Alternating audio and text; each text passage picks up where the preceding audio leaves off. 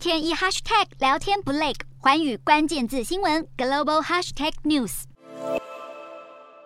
在马来西亚，很多人每天都要来上一杯咖啡奶茶，但是冲泡咖啡茶饮的原料在过去半年来多次涨价，尤其是炼乳、淡奶、美露和咖啡粉，现在业者也撑不下去，只好调涨价格。多数业者在今年初就微幅涨价，但利润还是相当低。尤其供应商每个月都预告涨价，加上人力成本也攀升，涨价潮可能还会持续下去。但也有民众坦言，无法开源就得省钱，在外用餐可能就不喝饮料了。继面粉、鸡蛋、食用油后，白糖在马来西亚也在酝酿涨价。一旦白糖也涨，恐怕会引发连锁效应，造成物价进一步攀升，加剧通膨恶化。